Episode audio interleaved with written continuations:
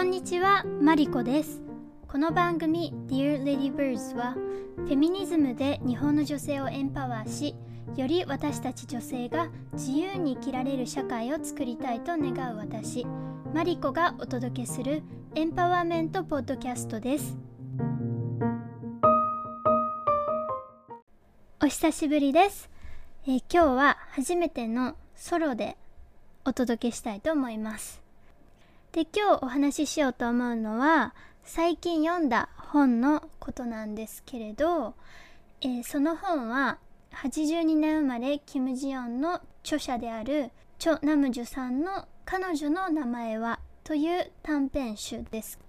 この中には28編の物語が収録されていて本当にさまざまな年代そして職業の女性たちの物語が描かれています。でこの短編集はもともとは2017年の1年間韓国のヒョンヒャン新聞に連載された記事が元になっています。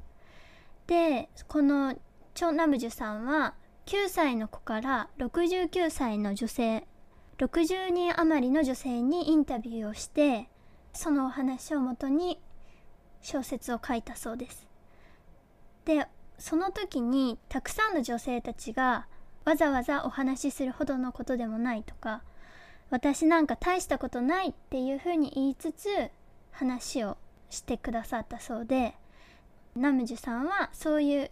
声なき女性たちの話に耳を傾けそして彼女たちの今までこうないがしろにされてきた人生のストーリーを記録して残すためにこの作品を書いたそうです。で、えー2018年っていうとまあキム・ジヨンが2016年に出版されたその2年後なんですけど特に2018年っていうのは韓国で MeToo 運動が始まってその大規模なデモが起こったりとかフェミニズム本がもうたくさん出版されて読まれた年だったんですよね。でそうした大きいうねりの中で社会全体としてもこう歴史とか社会の中でこう今までないものにされていた女性たちの存在をこう記録しようっていう動きが高まったと言われています。でそのやっぱりこうナムジュさんがこの「彼女の名前は?」っていうタイトルをつけられた背景にはそうして歴史に残ってこなかったそして多くの場合女性っていうのは家族の中で誰々のお母さんとか、まあ、家族の中での関係性において名前を呼ばれることなくこう言及されてきた存在であると思うんですけど、まあ、そういう女性たちの名前を呼ぶことでこう女性を独立した人間として浮き上がらせるっていう意図があってこのタイトルをつけたというふうに言われています。でまあその連載の当初はもっとルポ要素が強かったそうなんですが小説として出版された時にはその連載のものが再構成されていてより小説として楽しめるものになっています。で本当にこう出てくる主人公たちはその職業も年代もバラバラで娘が結婚を控えた母であるとか、まあ、大学生もいるし、まあ、おばあちゃんの年代もいるし本当にそういうたくさんの女性たちの話ででその彼女たちの日常を描きつつ歴史的な事件とか社会問題っていうのがこう取り上げられています。で例えばパク・クネ政権の時だったらそのろうそくデモに参加する女性の話とか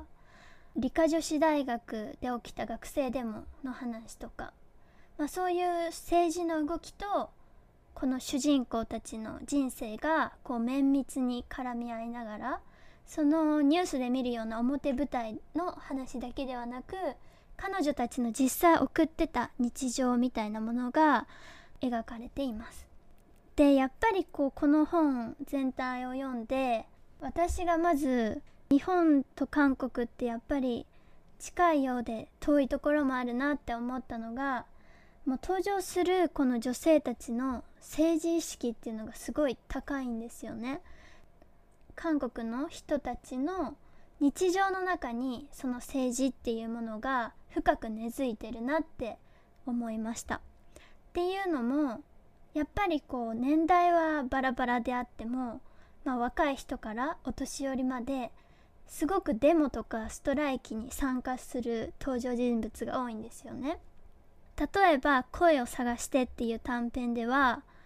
放送局に勤めるアナウンサーと、まあ、同期で結婚した夫の夫婦がストライキに参加していたりとか特に放送局の話だったので共犯者っていう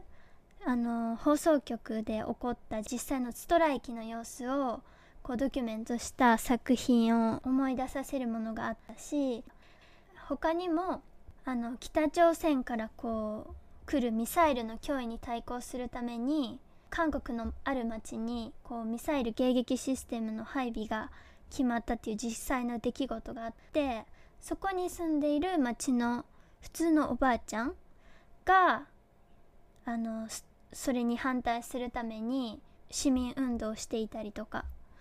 本当にこう若い人からお年寄りまでもう自分の生活を犠牲にしながらストライキの中で借金を抱えたりとかあの生活が立ち行かなくなったりとかこう体を酷使したりとか本当にいろんなものを犠牲にしながらもその自分が信じる信念とか正義っていうもののためにでそしてこう次世代のためにそうやって政治に対して積極的に関わっていくっていう、まあ、そういう人物がたくさんいて、まあ、それも大人だけではなく若い私たちの同世代もたくさんいて。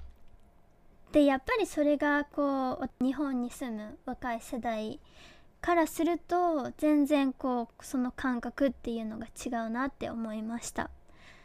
そのね浪人生があのろうそくデモの集会に行く話とかもあるんですけどお母さんが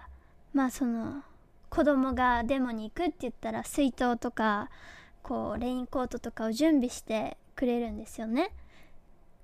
こんなにこう遠足に行くような感覚でデモに行ったりとか集会に行ったりするんだなっていうのが面白かったですし2016年に実際起こった理科女子大学の学生デモの話だと学生たちが組織を組んで大学を占拠するんですよね。で集会でこう学生同士で資金を集めてで食料を確保してでこう昼も夜も見回りするんですけどやっぱりこれもサークルみたいな感覚でまあすごい情熱を持って大学を占拠するぐらいなんですごく大規模で行われるんですよね。でやっぱりこういうのを読んでるとその民主主義を自分たちで勝ち取るみたいな韓国の人たちの覚悟みたいなものを感じますしでそれがやっぱ実際に歴史の中でもこの物語の中でも結果に結びついていくのでその成功体験みたいなものがその2018年の MeToo がやっぱり韓国でこう盛り上がったところにもつながってるんだなっていうふうに思いました。なので本当にすごいこう厳しい現実も描かれつつ、まあ、とても希望が持てるような、えー、終わりになってるので私としてもすごく勇気をもらいましたで著者のナムジュさんもやっぱりそれを意図していたようでこれは役者の後書きに書いてあるんですけどえっとやっぱキム・ジヨンの作品では、まあ、こういうことが社会にあるんだよっていうのを社会に認識させるという点で良かったと。だけどそのキム・ジヨンはやっぱ自分で声を上げない、まあ、だから自分も社会も認識してるだけではダメだと感じたと。でその半歩でも前に進もうとそのためにこの彼女の名前はを書いたっていうふうに言ってるんですよね。まあキム・ジヨンはそのこういう問題が社会にあるっていうことを社会に訴えかけるっていう役割を持ってたとしたらこの「彼女の名前は?」っていうこの短編集はやっぱりその問題が社会に認識された後でどうすればいいのかなっていうところまでこう踏み込んでこう読者の人たちにこう提示しているっていうところが新しいの。という意味でちょっとまた作品に戻ると最初のお話が2番目の人っていう作品なんですけどこれがまたすごくあの心に響く作品でその会社であのセクハラを受ける主人公の話なんですけどセクハラを受けた当事者が会社内でそれを訴えた時にどれだけの二次被害が起こってそれに苦しめられるかっていう現実を、まあ、とてもシビアに描きながらもその先輩社員のアドバイスによってやっぱその告発の仕方っていうのをあのー、まあ、録音とか記録を残してそして行政に訴えたりとかしながらこうやっていくんですよね。なんでそこまでこう身も心もボロボロになるんですけどでこう会社の人とか、えー、と家族の人にももうやめたらって言われながらも主人公のソジンっていうんですけどソジンはこうやめなかったかって言った時にすごいこうそのソジンの、まあ、決意みたいなものが感じられる箇所があってこういうふうに言っています。同じように係長のセクハラを受け退社した元社員は祖人と顔を合わせるなりごめんなさいと言った。あの時私が黙ってやり過ごしていなければあなたを同じ目に合わせることはなかったのにそう自分を責めていた。もちろん祖人は彼女を恨んではいない。だが黙ってやり過ごす2番目の人にはなりたくはなかった。3番目4番目5番目の被害者を作るつもりはない。っていうふうに最後この物語は終わってるんですけどでやっぱりここの最後の、まあ、すごく固い決意みたいなものは、ね、タイトルで2番目の人っていうふうに書かれてますけどやっぱ自分がこう行動しないことによってま3番目4番目5番目の被害者が出てくるかもしれないっていうそのやっぱりこう危機感っていうのがこの祖人の行動の裏にはあるんですよね。でやっぱりこうやってまあ勇気を持って行動する祖人の姿勢みたいなものがこの作品全体のチョ・ナムジュさんのこの本を書いた覚悟みたいなものともすごく重なるなっていうふうに思いましたし、まあ、そういう意味でこの2番目の人っていうのがこう2018年の MeToo の運動っていうのも象徴してるなっていうふうに思いました。まあ、あと私個人的に気になったのはメディアの現場に潜むその男女差別を描く作品です。彼女へっていう作品だと女性アイドルがこうテレビの中で愛嬌とかこうセクシーなポーズとかを求められるそのテレビの女性アイドルの性をこう商品化するようなこう男性的な視点。っていうのを浮き彫りにしてる物語で。でその主人公っていうのはそのアイドルを見つめる女性ファンなんですけどやっぱこの物語面白いなって思ったのはやっぱり私もメディアで働く身としてこのテレビの男性中心的な文化その女性の性を商品化するような視点であったりっていうのは韓国も日本も共通するところがあるなっていうふうに思いました。でもその本の最後に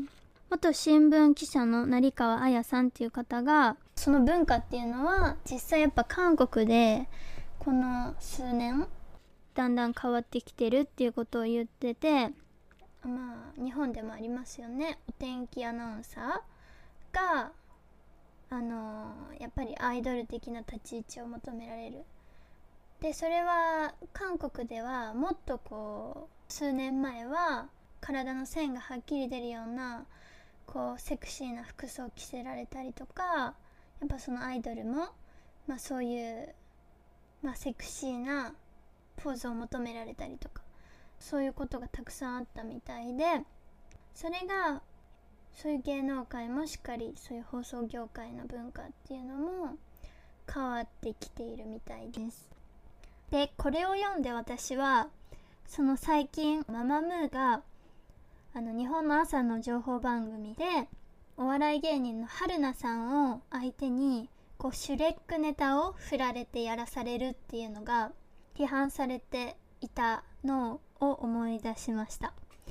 やっぱりこうルッキズムに反するメッセージ性を持ったママムーがこうそうやって人の外見を笑うようなことを求められたっていうのにこうファンとかは反発してたんですけどやっぱそれが問題になるってことは韓国の芸能界の意識っていうのが韓国はどんどん変わっていっているけれども日本はまだまだ変わってないっていうのことの一つの象徴的なことかなと思いました。まあ、日本もそれにもっと続いていけばいいなって思いますでやっぱりこうやって今回この短編集を読んでも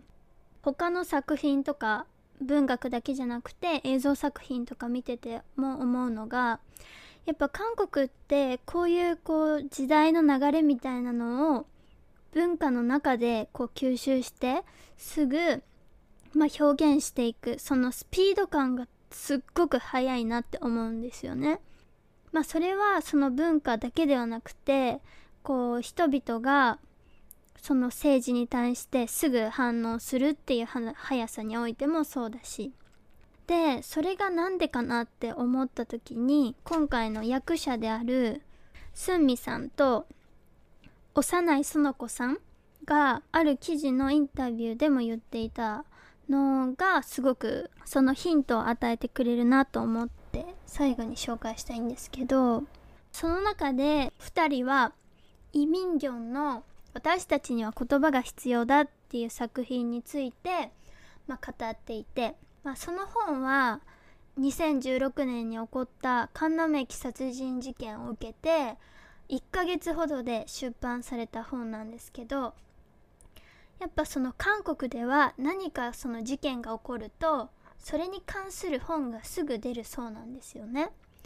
でその情報を確かめる時間がなかったりとか内容に間違いがあることも多いんだけどでもそれを気にするよりも早くこう問題を多くの人と共有したりとか一緒に考えるっていうところに重きを置いてその本をこう早く一刻でも早く出そうっていう人が多いんだそうです。やっぱ韓国はこう激動の時代を送ってきた中で文学を三余文学っていうらしいんですけど三余文学として文学者がこう作品を通じて社会にコミットするっていう、まあ、歴史がずっとあった。その文学の社会とか政治に対する影響力っていうのがとても大きくて、まあ、それによってこう人々の意識が変わったり社会が動いたりっていうことを経験しているので今でもなおそうやって現代の作家たちがこうフェミニズムの動きがあったら、まあ、それに関する作品を多く世に出したりとかでそれをみんなが読んで